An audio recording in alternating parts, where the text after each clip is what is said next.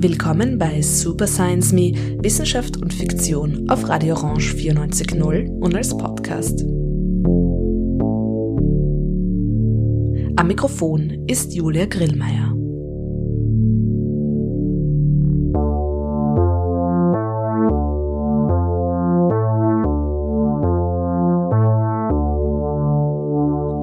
Science Fiction ist überall. Nicht nur wie immer und immer öfter in dieser Sendung, sondern überall, wohin man gerade blickt. Science Fiction hat Konjunktur. In den letzten Jahren, das ist zumindest mein Eindruck, erlebt das Genre ein extremes Hoch. Und zwar nicht nur in den nerdigen Kreisen, die es ohnehin verehren, sondern auch im Mainstream wo spekulative und science-fiktionale Elemente gerade unglaublich häufig auftauchen und speziell dafür genutzt werden, um über mögliche Zukünfte nachzudenken. Genau das beforsche ich in dem kulturwissenschaftlichen Forschungsprojekt Science Fiction Fact and Forecast an der Kunstuniversität Linz. Und darum hat mich das Schauspielhaus Wien eingeladen, mir über Sommer Gedanken zu machen. Sommer, das ist das Stück, das soeben im Schauspielhaus Wien Premiere hatte und das science-fiktionale Elemente einsetzt, um eben darüber nachzudenken, wie wir hier auf der Erde leben möchten, wenn wir überhaupt hier bleiben müssen oder wollen. In Sommer werden nämlich zwei zukünftige Lebensentwürfe der Menschen kontrastiert. Die einen sind in Weltraumkolonien zu Hause und kommen nur noch hin und wieder auf die Erde, um Ressourcen zu tanken. Die anderen sind auf der Erde geblieben und leben auf eine kollektivistisch fast marxistische Weise, was sie allerdings immer nur 20 Jahre aushalten, dann gibt es Revolution und die Uhr wird vollständig zurückgedreht. Die auf der Erde gebliebenen leben in einer Zeitschleife, immer und immer wieder in den Jahren 2000 bis 2020. Wir müssen einen Schutzwall errichten gegen die Trümmer, die jede Zukunft anrichtet, in dem Moment, wo sie Wirklichkeit wird.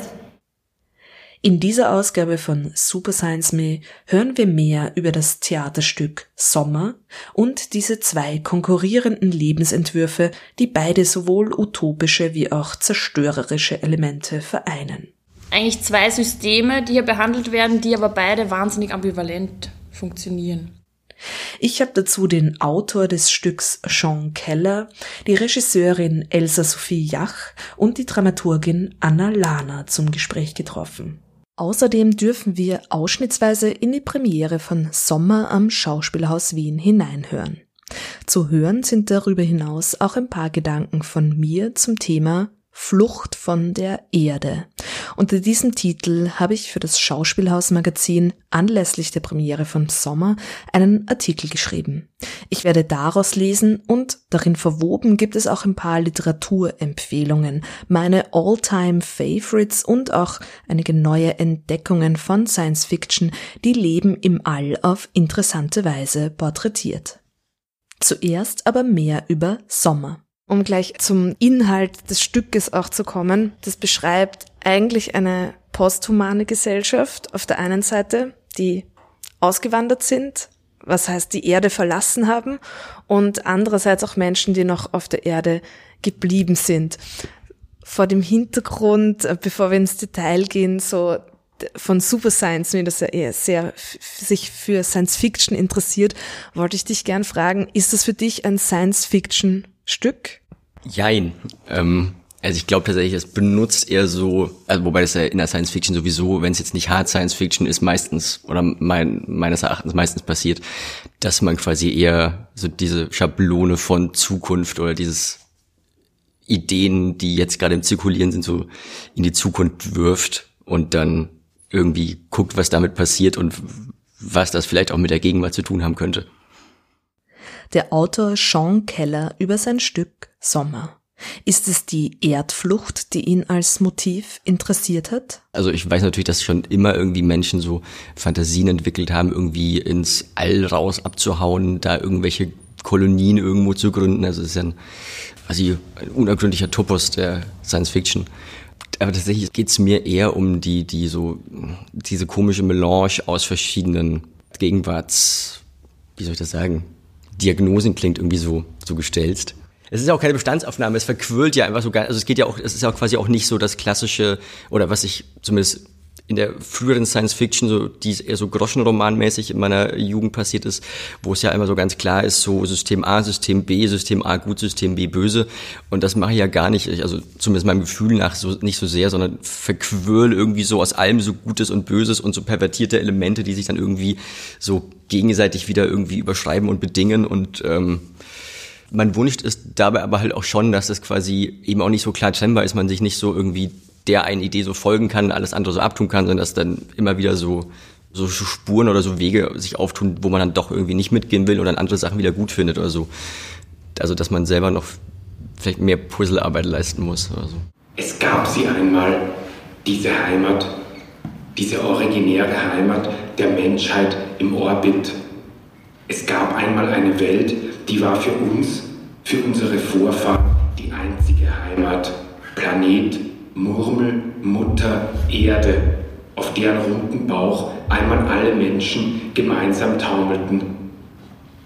Blicken wir heute zu unseren Ursprüngen in die Ferne, sehen wir nichts weiter als eine Aschelandschaft, einen kugelförmigen Schrotthaufen voll possierlicher Tierchen, allen voran die traurigen Vertreter unserer eigenen einstigen Gattung, auf einsamen Bahnen auf ihrem Weg durchs All.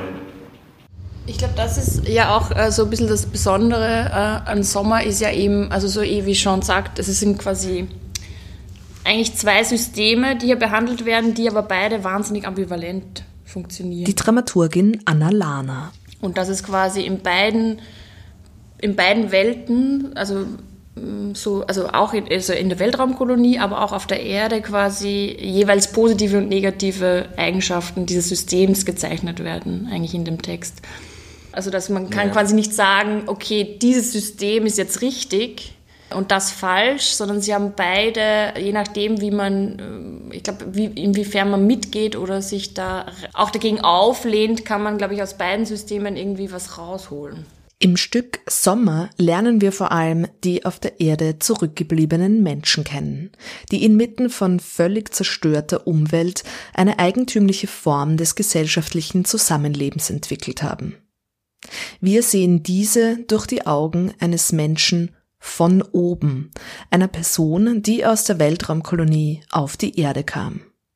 Die Regisseurin Elsa Sophie Jach dazu. Was für mich die eigentlich sowohl die Figur, die einfach aus dem All jetzt quasi aus der Weltraumkolonie auf die Erde kommt, wie auch die Erdbewohner verbindet, ist ja so ein ganz großes Gefühl, glaube ich, von Sehnsucht auf eine Art, die aber ziemlich unbeholfen sich darstellt, was für mich ganz viel für den Tenor des Stückes ausmacht. Also, dass man so merkt, da gibt es irgendwie eine Sehnsucht, aber eigentlich kann man die weder besonders gut formulieren, noch kann man damit wirklich umgehen, sondern das wird eigentlich alles mehr kompensiert ähm, in dem System von Gewalt vielleicht auch, unterdrückter Gewalt. Und äh, das ist natürlich, finde ich, jetzt auch einfach was, was für uns zum Ausprobieren total spannend ist. Also was heißt das für, einen, für eine Spielweise, für einen Schauspieler? Wie geht man mit sowas um?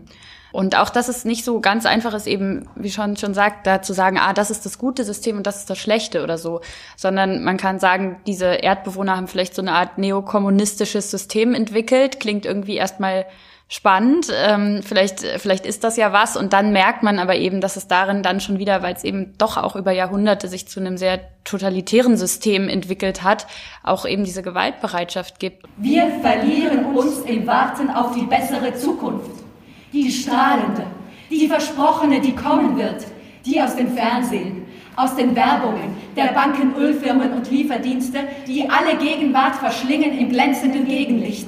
Vor allem die Protagonistin, die quasi aus dieser Weltraumkolonie kommt. Es ist so eine nostalgische Motivation, so eine Welt kennenzulernen, die so die es früher mal gab, wo alles noch irgendwie anders funktioniert hat, wie da, wo sie jetzt ist. Ähm, wo dieser ganze Leistungsdruck nicht herrscht auch. Und dann natürlich diese Erdenbewohner, die sich, die sich ja schon auch versuchen, sich das immer recht, also sich zu rechtfertigen für dieses, ja, ist doch alles gut, wie wir das hier machen und deswegen spielen wir auch diese 20 Jahre da immer nach, weil damals war halt alles besser. Das ist auch so ein bisschen diese Rechtsaußenposition, glaube ich, die sich da ja auch so ein bisschen spiegelt. Ja, stimmt, darüber haben wir eigentlich noch gar nicht geredet. Das Besondere an den Menschen, die jetzt auf der Erde geblieben sind, ist ja eigentlich, dass sie sich in einer Zeitschleife einrichten. Und zwar durchleben sie immer die Jahre von 2000 bis 2020. Genau, also es ist ja quasi auch, das ist so ein, so ein also das, das sind ja nicht die Jahre 2000 bis 2020, wie wir sie jetzt gerade erleben, ja. sondern quasi so ein, aus so einem, einer Mischung aus, sag ich mal, jetzt Literatur, Film, Überlieferung, gefundene Quellen, Objekte, was auch immer was. Das ist eigentlich so eine, so eine zusammengezimmerte 20 Jahres-Kapsel, die sich halt irgendwer so ausgedacht hat eigentlich oder die halt aus so ganz vielen Versatzstücken zusammenkommt. Das sind auch, also worüber wir lange gesprochen haben, ist, dass es irgendwie mal irgendwo heißt, irgendwie das Jahrzehnt des Techno und ich dann ganz oft zu hören bekommen habe, das war aber doch in den 90ern und aber das halt das ein bisschen auch ausmacht, dass das halt auch falsch ist und dass du, also dass man, wenn man jetzt hier vielleicht heute drin sitzt und das irgendwie mitbekommt, dass es überhaupt diese Zeitperiode sein soll, sich auch manchmal vielleicht fragt so, äh, von welcher Gegenwart sprechen die, weil meine ist es nicht. Das hast du ja auch vorher schon angesprochen, es ist ja zu dem Zeitpunkt auch schon jahrhundertelang her, dass es so ist. Das heißt, das ist dann, das sind dann die 20er, 2020er Jahre, so wie es tradiert wurde über 100 Jahre im Prinzip. Genau, also so wie man natürlich auch heute anders über die 1920er Jahre spricht, wie man, wie man es damals gemacht hätte. Also man, es ist ja so eine geschichtliche Verklärung, die da so ein bisschen mit den Jahren irgendwie anfängt. Und es geht, glaube ich, ja auch sozusagen auch tatsächlich nicht um eine historische Korrektheit da, also gar nicht so sehr irgendwie um die konkreten politischen Ereignisse, die gerade in dieser Zeit stattgefunden haben, sondern es bezieht sich ja auch sehr auf so ein Lebensgefühl oder so, was man versucht wieder aufleben zu lassen.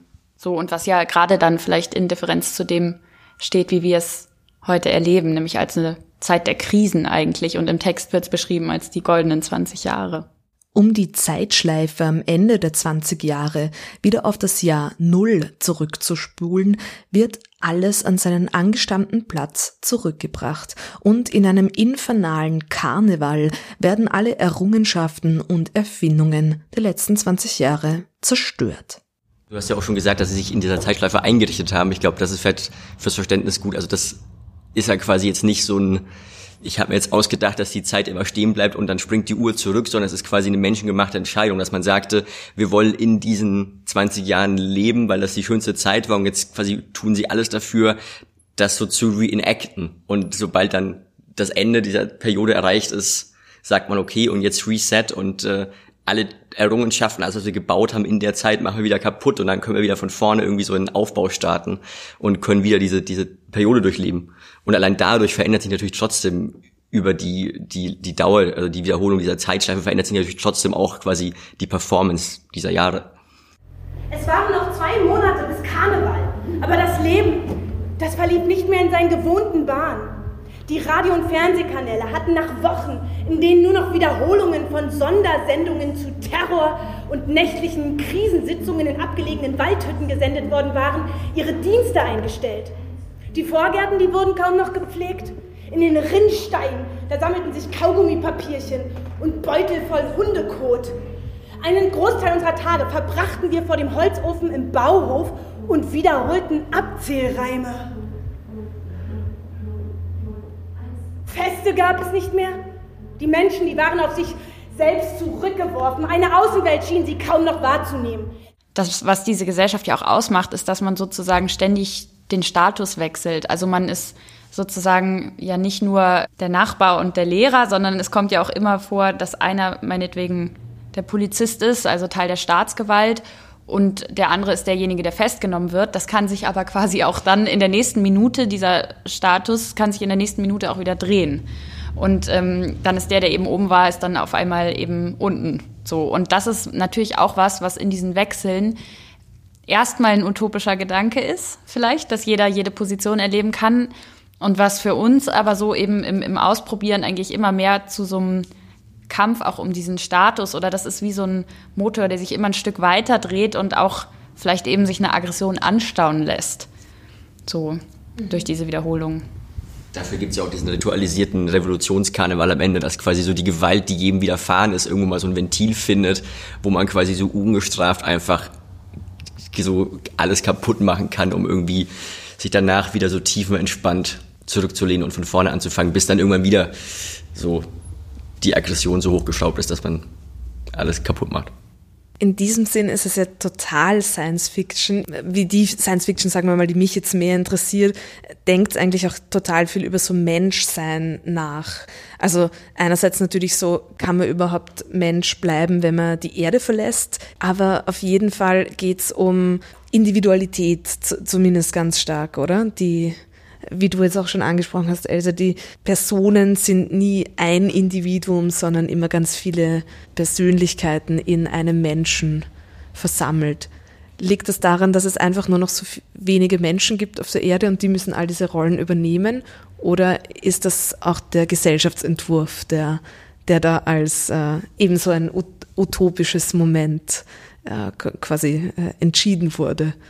Ja, sowohl als auch tatsächlich. Also es im Text sogar glaube ich, offen gelassen, weswegen das, also, beziehungsweise man, man, man erfährt ja schon, dass es quasi mal, es gibt so, ein, so ein Part, so eine, wie so ein Empowerment redet, TED Talk haben wir sie genannt, wo sie dafür wirbt, dass man quasi so diese, diese starre identitäre Korsett so aufgibt und quasi dafür wirbt, dass man, dass man einfach äh, eine Vielzahl von, von Rollen, Figuren, biografischen Fragmenten, wie auch immer, so performen kann und nicht mehr so an seinen eigenen Körper und irgendwie so das, was einem so mitgegeben wurde, die Ausbildung, was auch immer, irgendwie so da so eingeschnürt ist irgendwie.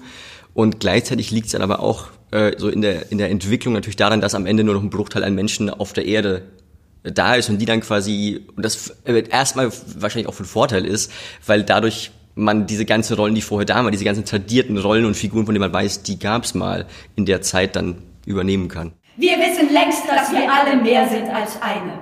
Natürlich war das Gerede vom Individuum einmal wichtig, als es galt, aus einer Masse der Beherrschten hervorzutreten, sich dem Utilitarismus der Industriegesellschaft entgegenzustellen. Aber die Annahme, der Einzelne sei das Kleinste, das Ganze oder das Wahre, ist völlig irrsinnig. Wir sind nicht einzeln, wir sind nicht allein, wir sind nicht unteilbar. Aber warum sind wir dann nicht einfach viele? Ich, es gibt eben im Stück diesen Satz, der multiple Mensch ist in der Mitte der Gesellschaft angekommen. Daher ist es ja auch total spannend zu sagen, es gibt irgendwie, jeder Mensch ist eine multiple Persönlichkeit und es gibt nicht mehr ein Bewusstsein sozusagen, sondern es gibt in der Regel einen Körper und dem sind so verschiedene Rollen eingeschrieben. Und das ist ja wirklich gedacht, als das wechselt dann auch ähm, mit einer bestimmten Uhrzeit, wechselt es tatsächlich, wie ein Mensch denkt und wie ein Mensch fühlt. Also es geht ja weit über das hinaus, dass es sozusagen jeder verschiedene Aufgaben zu erfüllen hat oder verschiedene Rollen zu erfüllen hat, sondern jeder ist mehrere Persönlichkeiten. Und das ist ja was, was sich sozusagen dann aufgrund vielleicht auch einer Notlage, dass es nicht mehr so viele Menschen gab, dann aber auch über die Jahrhunderte immer mehr dahin entwickelt hat. So, dass mhm. es sich, und das ist dann, berührt dann ja eben auch so eine Frage von, wie funktioniert Evolution oder so, oder wie kann sich so ein System in, in ein, in ein Konstrukt von Körper und Geist und Individuum und Seele oder wie man sich das halt ausdenken will, wie kann sich da sowas auch einschreiben und das auch ganz grundlegend verändern. Das ist auch was Besonderes an dem Text. Das ist quasi neben der Tatsache, dass jeder alles sein kann, kann er eben auch Mann oder Frau sein, beziehungsweise es ist einfach, es gibt es nicht mehr, die binäre Geschlechterordnung ist eigentlich aufgehoben. Und jeder kann alles sein, was aber natürlich sich dann über diese, glaube ich, über diese mehrere, über diese Zeitschleifen, die ja immer und immer, immer wieder passieren, sich natürlich dann aber auch verfestigt bei diesen Menschen wieder, ist dann eben so ein umgekehrtes Bedürfnis, doch wieder äh, eine Person zu, oder eine Identität zu haben. Ich glaube, dieses Bedürfnis, dass man sich in dieser multiplen Persönlichkeit so ein bisschen verliert und irgendwie sich nicht mehr wirklich greifen kann, das kommt, glaube ich, über diese Wiederholung dieser Zeitschleifen auch immer. Und das ist, glaube ich, so dann eben dieses, dafür haben sie dann diese Revolution entwickeln müssen. Autor Sean Keller, Regisseurin Elsa Sophie Jach und Dramaturgin Anna Lana über das Stück Sommer, das derzeit im Schauspielhaus Wien zu sehen ist.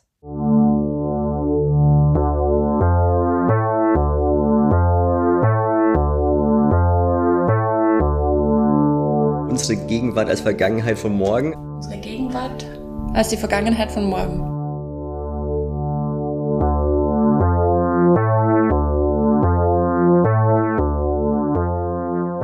Und sind Paranoiker wirklich Paranoiker oder sollten wir doch mal öfter nach oben gucken?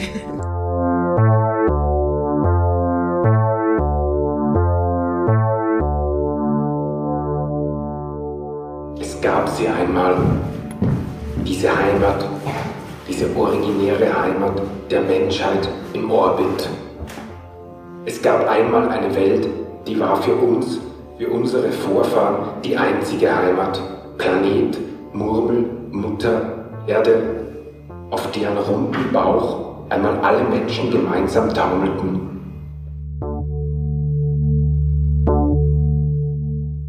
Das ist Super Science Me auf Radio Orange 94.0. Heute über Science Fiction und die Frage Flucht in den Weltraum? Ja, nein, vielleicht. Anlässlich der Premiere von Sommer habe ich mir für das Schauspielhaus Magazin ein paar Gedanken zur Weltflucht gemacht, hier wörtlich gemeint als Flucht vom Planeten Erde.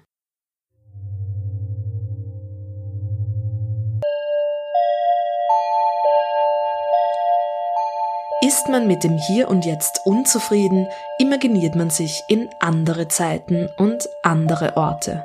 Und wie diese fiktiven Zeiten und Orte aussehen, sagt wiederum sehr viel darüber aus, womit man in der Gegenwart unzufrieden ist.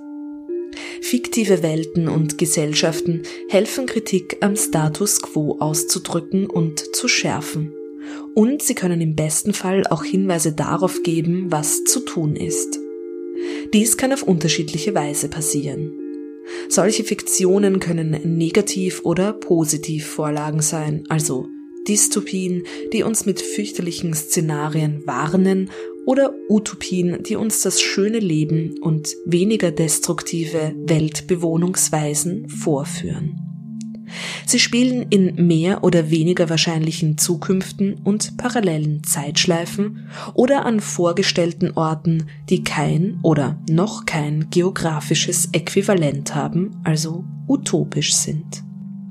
Heute werden solche Welten oft im Rahmen der Science Fiction entworfen und häufig sind es ferne Planeten, die als Projektionsfläche für Utopien herhalten. Wie vieles in der Science Fiction ist dies sicherlich auch ein Stück weit von wissenschaftlichen Errungenschaften inspiriert.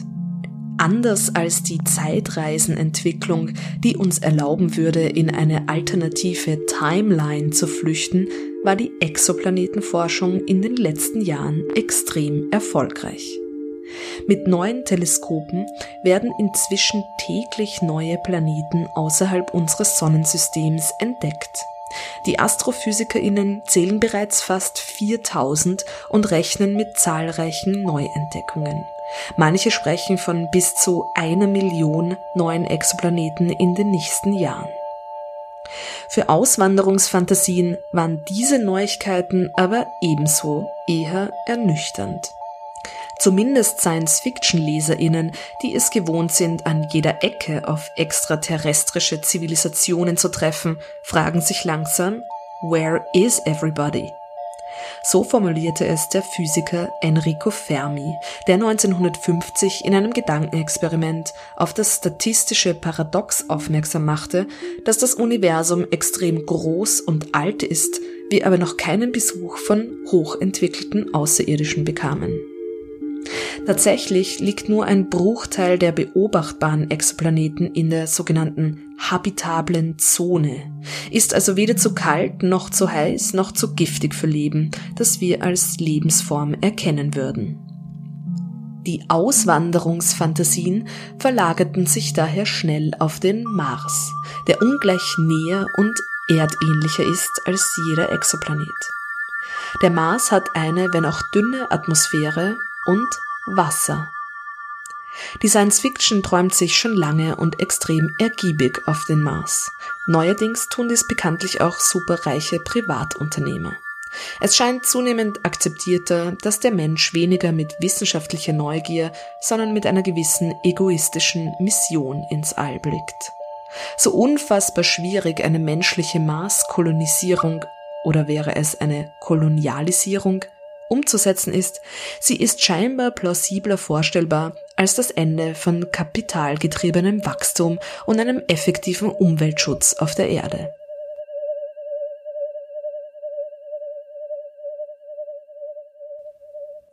Science Fiction wimmelt ja nicht nur von Marskolonien und anderwertig Außerirdischen, sondern ist insgesamt besonders bunt und ausgeflippt. Und daher muss man sich als Science-Fiction-Fan oft anhören, man fröne dem Eskapismus. Also flüchte sich mit Warp-Antrieb und Bug-Eyed Monsters vor dem Alltag, der Krise, der politischen Auseinandersetzung. Sogenannter Genre-Fiction, also Horror, Science Fiction und Fantasy, wird oft Eskapismus vorgeworfen. Aus der eigenen Lebensrealität zu flüchten, das scheint am besten mit Monstern und anderen tentakulären Schrecken, Warp-Antrieb betriebenen Sternenflotten, weißbärtigen Zauberern und glitzernden Feen zu funktionieren. Weil Erstens, zumindest einem weit verbreiteten Vorurteil nach, Science Fiction, Fantasy und Horror nicht der hohen Literatur angehören und man seine Gehirnwindungen in seichter Prosa besonders gut entspannen kann. Zweitens aber, und in jedem Fall das interessantere Argument, Genre Fiction ist dem Eskapismus darum besonders geneigt, weil sie per Definition andere Welten erschafft als jene, die wir alltäglich erfahren. Das gilt natürlich in gewissem Sinn für jede literarische Fiktion, aber wenn in den fiktionalen Welten Zauberkräfte wirken, sie von außerirdischen und künstlichen Intelligenzen sowie Posthumanen bevölkert werden, dann flüchtet es sich doch am besten vom Alltag. In den letzten Jahren wird Science Fiction im Mainstream aber wieder vorwiegend unter anderen Aspekten diskutiert, nämlich unter gesellschaftskritischen, wenn nicht klar politischen Vorzeichen. Und man spricht immer mehr von dem allgemeineren Begriff der spekulativen Fiktion. Spekulative Fiktion stellt meistens Spekulationen über eine nahe Zukunft an und stellt damit notwendigerweise die Frage, wollen wir diese Zukunft oder nicht? Was können wir tun, um dorthin zu kommen? Was müssen wir tun, um diese Zukunft zu verhindern? Und in diesem Kontext einer politisch gelesenen Science Fiction kommt das Eskapismusproblem noch einmal von einer ganz anderen Tür herein. Viele Science-Fiction-Weltentwürfe sind im wahrsten Sinne des Wortes eskapistisch. Sie erzählen von der Flucht des Menschen weg vom Planeten Erde und in andere Sphären, auf andere Planeten oder gar auf Weltraumstationen. Es stimmt natürlich, dass einige Science Fiction diese im wahrsten Sinne des Wortes eskapistischen Fantasien der Weltflucht befeuert. Allerdings wirft uns die interessantere Science Fiction auch immer wieder in unsere Gegenwart zurück, in das so unangenehme Hier und Jetzt. Die science-fiktionalen Verhältnisse, die Zukünfte und Außerirdischen bringen Selbstverständliches und Selbstbilder ins Wackeln. So machen auch die spannenderen Erdfluchtfiktionen klar, wie schwierig es ist, sich im Weltraum einzurichten. Der Raumschiffalltag ist mehr ein Überleben als ein Leben. Das Terraformen von atmosphärelosen, kahlen Planeten ist ein unlustiger und langer Prozess. Der Mensch muss sein direktes Habitat, seinen Körper, seinen Kopf ständig in größere und kleinere Behälter stecken, um außerhalb der terrestrischen Milieus überhaupt sein zu können. Von den schier unendlich vielen Science-Fiction-Visionen, die sich Leben außerhalb des Planeten Erde imaginieren, kann man einen Autor herauspicken, der ganz speziell auf das Sichtbarmachen der lebensspendenden Sphären fokussiert hat. Kim Stanley Robinson. In seiner Mars-Trilogie Red Mars, Green Mars, Blue Mars imaginiert er, wie ab dem Jahr 2026 der rote Planet kolonisiert und mittels Terraforming lebensfreundlich gemacht werden soll. Mit allen möglichen politischen, sozialen, ökologischen und zwischenmenschlichen Problematiken. Vor allem aber seine jüngeren Romane 2312 aus dem Jahr 2012 und New York 2140 erschienen im Jahr 2017 gelten als besonders gelungene Beispiele für Climate Fiction oder auch Cli-Fi, jener spekulativen Literatur, die sich die Folgen des Klimawandels ausmalt. Kim Stanley Robinson schreibt sehr interessant, aber man braucht sehr viel Geduld. Seine Romane sind nicht nur sehr lang, sondern auch recht langsam und bedächtig erzählt.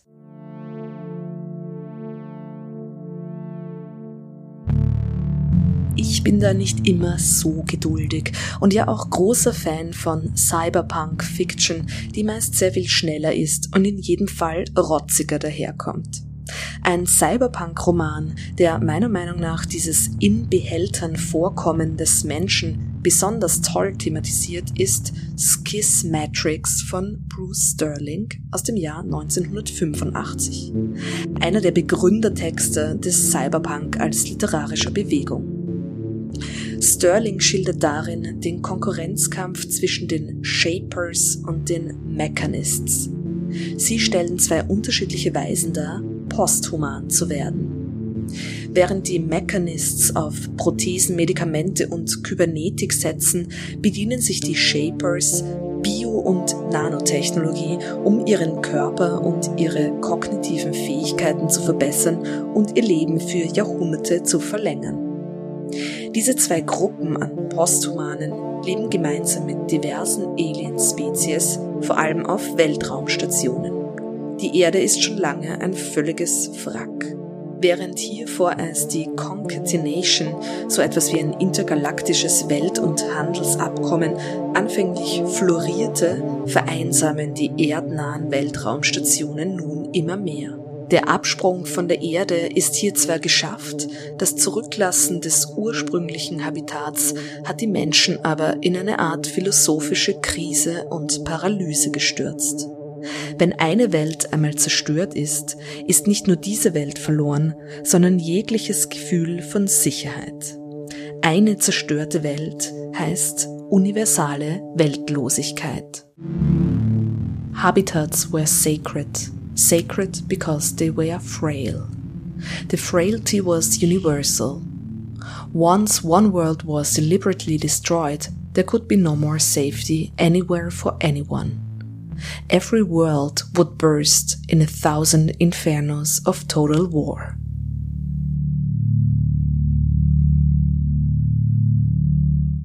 Für alle, die es weniger düster haben möchten, habe ich eine letzte Buchempfehlung. The Long Way to a Small Angry Planet von Becky Chambers aus dem Jahr 2014. Das ist mir kürzlich von vielen verschiedenen Seiten empfohlen worden. Die Leserin lernt hier die Besatzung der Wayfarer kennen, ein Raumschiff, das zur Aufgabe hat, Wurmlöcher in den Weltraum zu stanzen, um Reiserouten zu eröffnen. Und auf dem Wege zu dem titelgebenden, kleinen, wütenden Planeten durchlebt die Crew alle möglichen Abenteuer und man erfährt vor allem sehr viel über die verschiedenen Weisen, verschiedene Planeten zu bewohnen. Weil in dem Roman trifft man auf ganz viele verschiedene Aliens, die gelernt haben zu kommunizieren, auch wenn sie teilweise sehr unterschiedliche Körper und Vorstellungen von der Welt haben, und man trifft auf ganz unterschiedliche Planeten, die mehr oder weniger bewohnbar sind.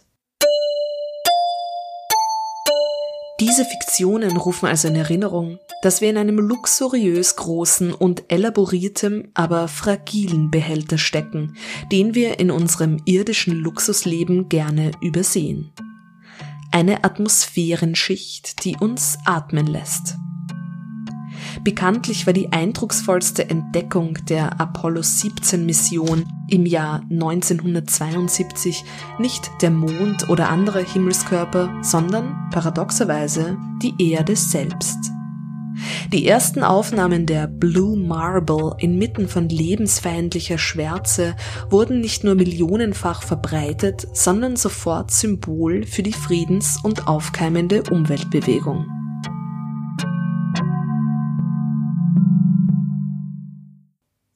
Was aus einigem Abstand sichtbar wurde, ist nicht nur, dass die Erde die einzig sichtbare Oase in den schwarzen Weiten ist, sondern auch, dass sie begrenzt ist. Die Erdoberfläche hatte man lange zuvor vermessen, aber erst dieser Overview-Effekt, der nach wie vor von Raumfahrerinnen als absolut fantastisch beschrieben wird, schien dieser globalen Eingeschlossenheit ein Gefühl und ein greifbares Bild gegeben zu haben. Wir haben unseren lebensstiftenden Behälter entdeckt. Raumschiff Erde.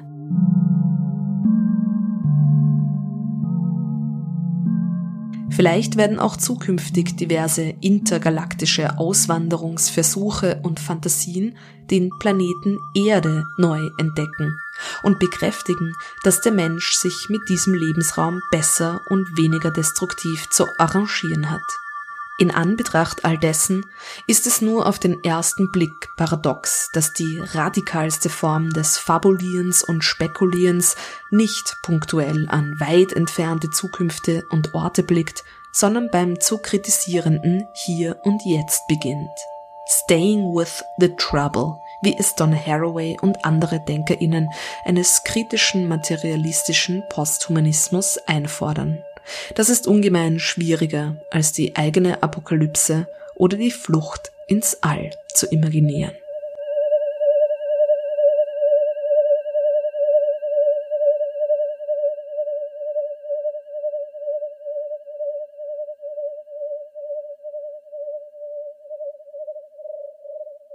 Und das war Super Science Me Wissenschaft und Fiktion auf Radio Orange 94.0. Heute über die Flucht vom Planeten Erde und im Speziellen über das Theaterstück Sommer, das derzeit am Schauspielhaus Wien zu sehen ist. Infos und Links zu dieser Sendung gibt es auf o94.at slash Programm slash Sendereien slash superscience-me. Dort findet ihr auch den Link ins CBA-Archiv der Freien Radios, wo diese und alle weiteren Ausgaben von Super Science Me nachgehört werden können. Anschließend an diese Episode wäre zum Beispiel die Exoplaneten-Ausgabe zu empfehlen, aber auch unsere tentakulären Ausgaben, die sich um Quallen, Oktopusse und anderen Tentacular Ones drehen, aber auch um das tentakuläre Denken der Philosophin Donna Haraway und ihr heute schon angesprochenes Buch Staying with the Trouble. Super Science Me gibt es jeden zweiten Dienstag im Monat auf Radio Orange und außerdem als Podcast. Den könnt ihr überall abonnieren, wo ihr Podcasts über den RSS-Feed einfängt oder im Browser unter superscience.podigy.io. Die nächste Ausgabe von Super Science Me gibt es am 12.03. und weil das nahe am Weltfrauentag dran ist und weil überhaupt und sowieso wird darin ein Schwerpunkt auf feministische Science Fiction gelegt. Ich bin dabei, einen Radio-Essay vorzubereiten, der ein paar Bücher vorstellen wird, die Frauen als Bewohnerinnen von Wildnis porträtieren und damit auf ganz bestimmte Weise über den gesellschaftlichen Platz von Frauen nachdenken. Außerdem werde ich mit Sylvia Wrigley sprechen können, die ein ganz großartiges Projekt macht. Es heißt Throw the Grandma Out of the Airlock und verzeichnet, wie Science Fiction mit älteren Frauen umgeht und in welchen sehr, sehr wenigen Science-Fiction-Büchern und Filmen überhaupt ältere Frauen als tragende Figuren vorkommen. Am 12. März um 18 Uhr auf Radio Orange 94.0 und als Podcast. Julia Grillmeier bedankt sich fürs Zuhören. Bis bald bei Science